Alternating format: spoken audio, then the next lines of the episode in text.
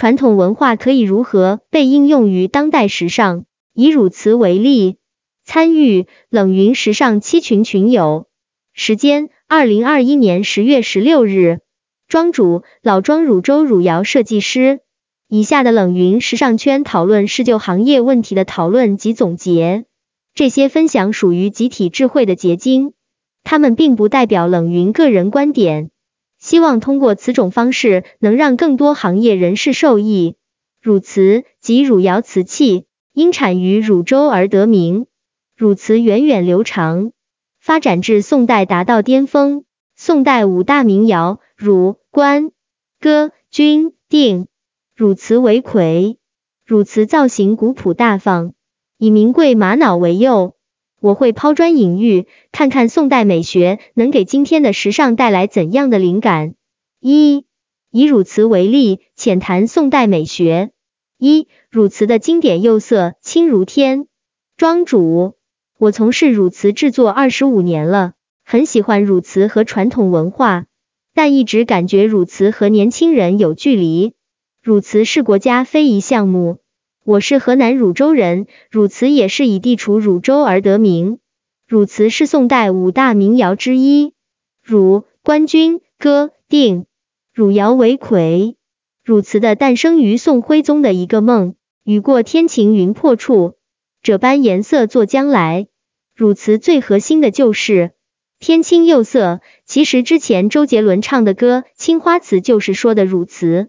云有私鸦，我前几天查资料的时候，就看到网上说方文山开始就是以汝窑为原型写的，但是后面觉得用这个做歌名不合适，就改为青花瓷了。冷云博士，老庄是如何开始接触瓷器的呢？庄主，我一九九六年大学毕业，本身在国营企业上班，原本想着辞职到深圳去闯荡。后来叔叔苦苦挽留，就跟着他做汝瓷了。大家都知道汝瓷吗？云有丝呀，我只听过这个名词，但不知道它和别的瓷器有什么不一样。冷云博士，难道就是因为地区不同吗？还是视觉风格不一样？像刺绣有很多刺绣手法一样，但是最后的画风风格不一样。云有陈恩。汝瓷给我的大体风格是以宋朝美学为主，简约大方、清雅为主，没有太多繁杂的工序，但颜色跟造型设计上真的在历朝历代独秀一支。庄主，地名不是主要的，最重要的应该是是汝瓷所代表的那种审美。汝瓷主要是体现了士大夫所代表的文人审美观。冷云博士，看起来确实很简洁。庄主。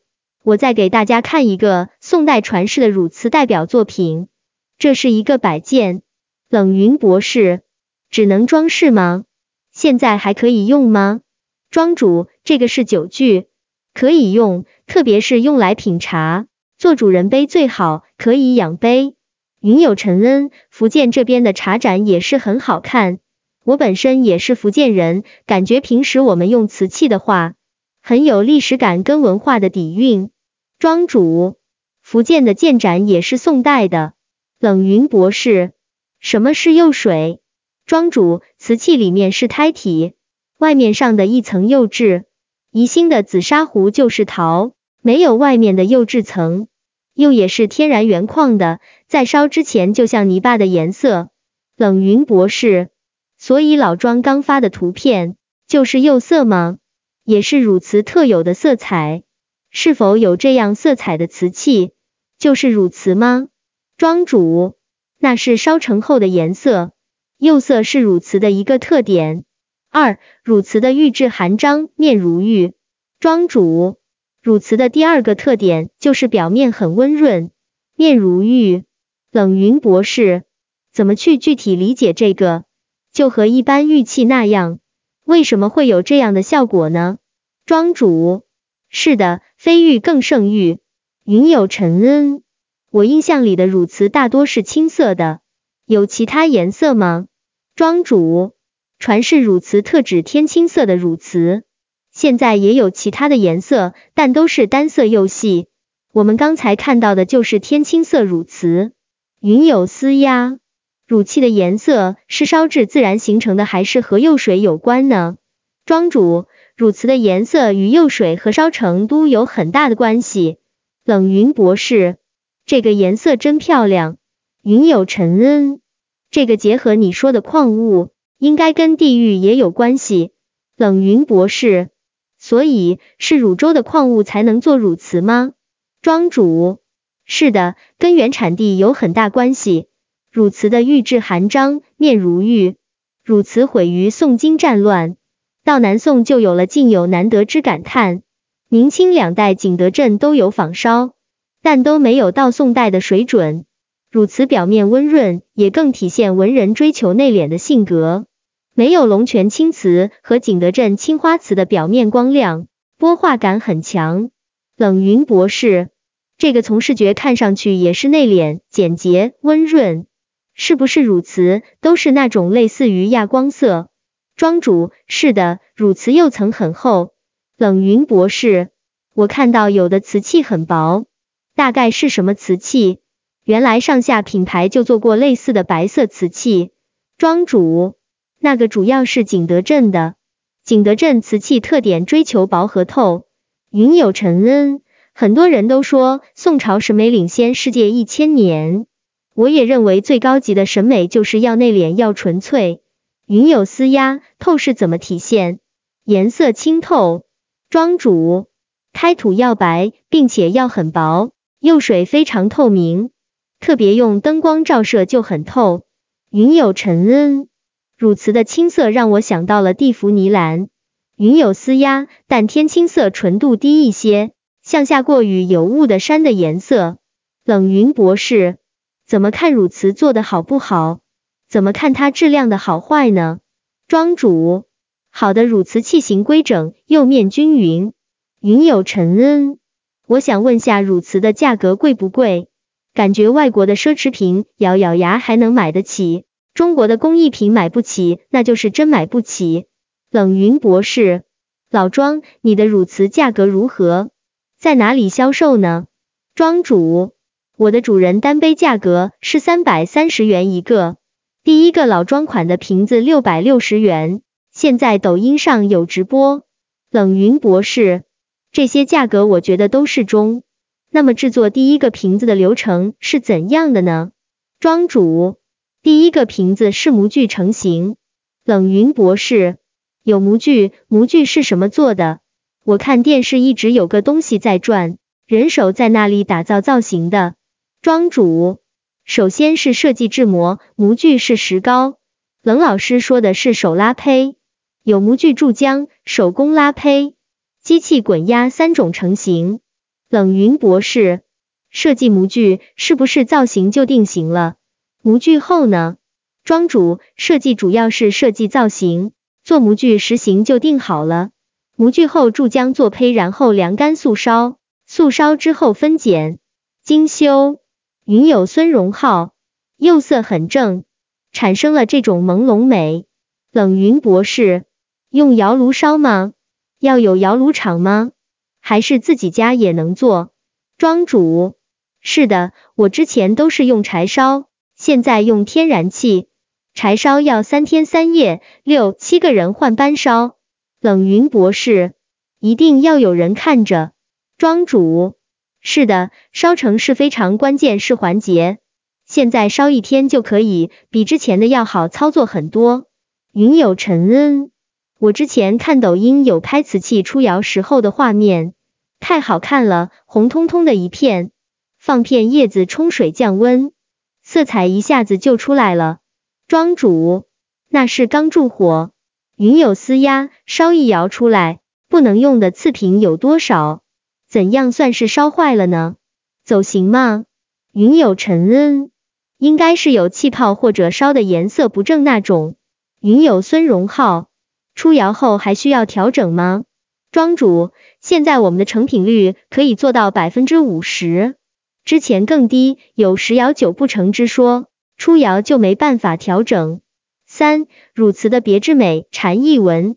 云有丝压，纹路是怎么形成的呢？我感觉禅意纹和冰裂纹瓷器有点像。庄主，汝瓷的纹路是由于开片，从专业上说，瓷器出现开片其实是一个缺陷。冷云博士，看上去不是刻意做上去的，但也许客人当特色。庄主其实是自然形成的，当时宋徽宗非常喜欢和认可，就形成了汝瓷独有的一种特色。云有孙荣浩，开片的机理可以预先设计吗？庄主不能。云有私压，出现这种纹理是什么因素导致的呢？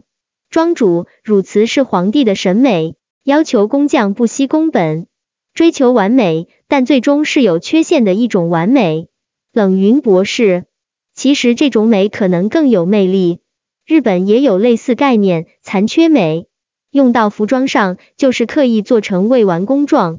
庄主，从哲学上说，我们都在追求完美，但这个世界最独特的是没有完美。云有尘恩，跟山水画里面留白有点相似，残缺也是一种完美。庄主，日本人把这种缺陷审美发展到极致了。单独说汝瓷的纹路。有禅意纹、鱼鳞纹、冰裂纹和柳条纹，但每种纹路都是自然的、不可控的。后来有的瓷器也有学习的，但从汝瓷开始，纹路是一种独特的审美。云有尘恩，既然纹路无法人为，那为什么会有不同的纹路？如何产生纹路？跟什么因素有关？庄主，现在从科学的角度分析。胎和釉在高温冷却的时候，两个的收缩比例不同形成，主要是跟胎和釉的收缩率有关。汝瓷审美第三大要素：清如天，面如玉，禅意纹，云有丝压，那就有可能是胎和釉的收缩率在一个某区间范围内，就会产生其中某一种的纹路吗？这样分析的话，如果想要什么样的纹路是可以在某一种条件下制造出来？庄主是的，理论上是可以的，但很多不可控的因素在里面。二、现代流行的国潮的本质是什么？一、如何用现代科技与现代审美展现传统经典？云有陈恩，我认为国潮是一种文化自信。云有孙荣浩，我觉得国潮就是当代视觉传达的视角下，中国人特有的一种审美方式。云有思压。民族文化、国货品牌、青年力量。冷云博士，大家可以举例说明你们觉得可以代表中国时尚的产品或者品牌。现在有什么品牌或者产品具体运用了宋代美学的内容吗？比如汉服。云有陈恩，李宁的织线中国李宁算是国潮的代表了。云有思压，汉服不是汉代服饰的吗？庄主。其实袁研哉对我有很大的震撼。我之前听过他的一个访谈，他说无印良品的设计都是源自于宋代美学。无印良品可以做到全球化，那么多的年轻人，那么多的国家都有他的店，汝瓷有可能吗？云有陈恩，宋代美学清新淡雅，我感觉杭州或者江苏那里做丝绸的品牌会更符合一些。云有孙荣浩。当下的国潮其实就是不同群体的艺术风向。我自己喜欢的是传统漆艺，宋代美学里也有宋代漆艺的作品。到了现代，很多新艺术家就对宋代漆艺进行了深化，这些都是宋代理学强调精细的结果。云有尘恩，日本的美学讲究极简，无印良品、优衣库或者是他们的首饰都在讲究实用。重要突出人的感受，以人为本。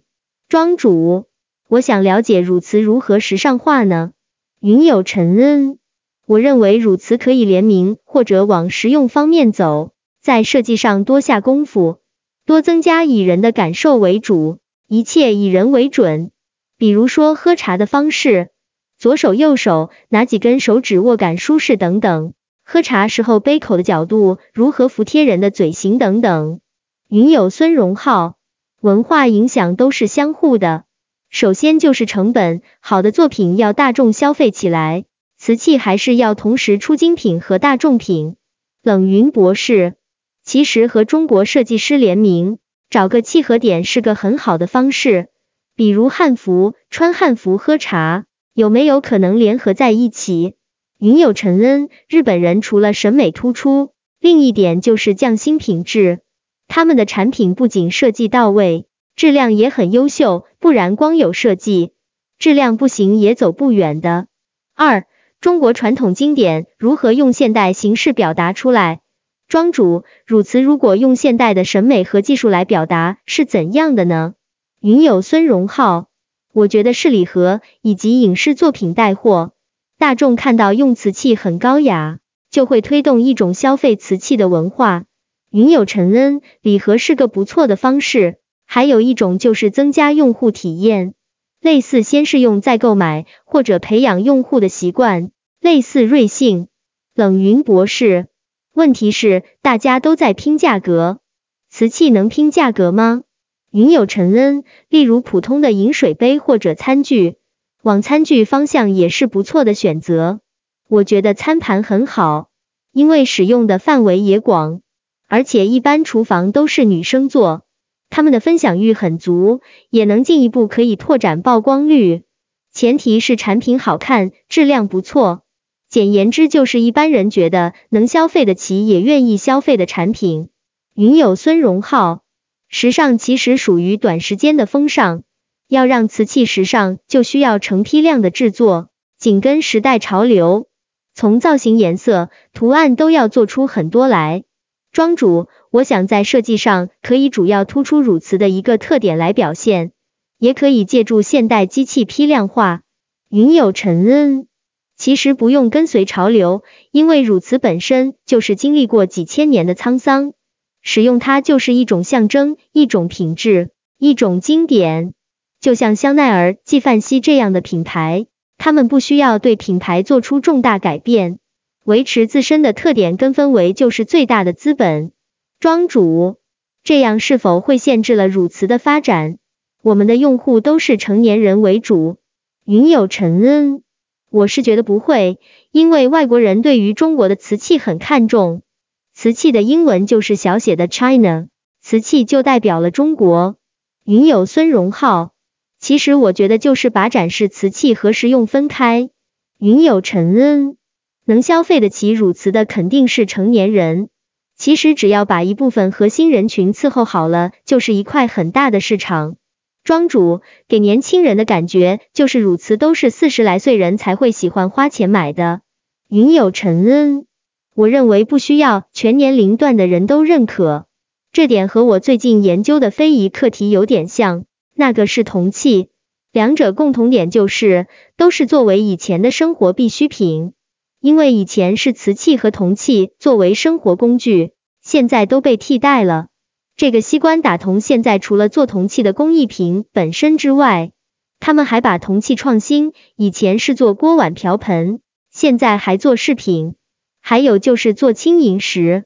我很喜欢瓷器，只是我不会鉴别，而且老实说，在我眼里，我不觉得瓷器像中年人用的东西，我只是觉得我消费不起。我觉得也可以跟高端餐厅合作。因为一般能去高档餐厅消费的人，也是你的目标群体。你让高档餐厅用你的整套餐具，他们的审美相比于普通人而言更高级，也能理解价格。更关键的是愿意消费。庄主，我自己专注于全手工做精品，但市场做着挺难的。云友孙荣浩，是的，做精品一定要和大机构合作。南京这边出名是高纯陶瓷庄主，但如何兼顾市场和情怀，如何让更多的人喜欢，这样汝瓷才能传承的更好，发展的更大。云有陈恩，这就好比我们看不到劳斯莱斯的广告，不是因为他不做广告，而是因为他广告的地方我们普通人看不到而已。所以还是做品牌，靠品牌宣传引入资本。也只有这样了。你可以参考下八十五度 C，创立品牌，聘请业内有声誉的高级师傅来打造单品宣传，找准品牌定位，主打性价比，五星级西点师傅加五星级糕点加，只要五星级一半的价格等于最终产品。庄主如何让客户知道你的性价比很高？冷云博士，教育加宣传，你能把自己的产品。工艺和定价解释清楚了，自然就说服了顾客。营销是个说服的过程，就像你今天给我们解释的过程，这个价格我们就都觉得值得了。云有尘恩，我是九五后，我能承受茶具单杯或者餐盘这类的范围大概在一百到四百左右，我愿意尝试。其他人的话我就不知道了，至少在这个范围内，我愿意买些尝试下，相当于入门。也许以后更喜欢，自然就会多掏钱。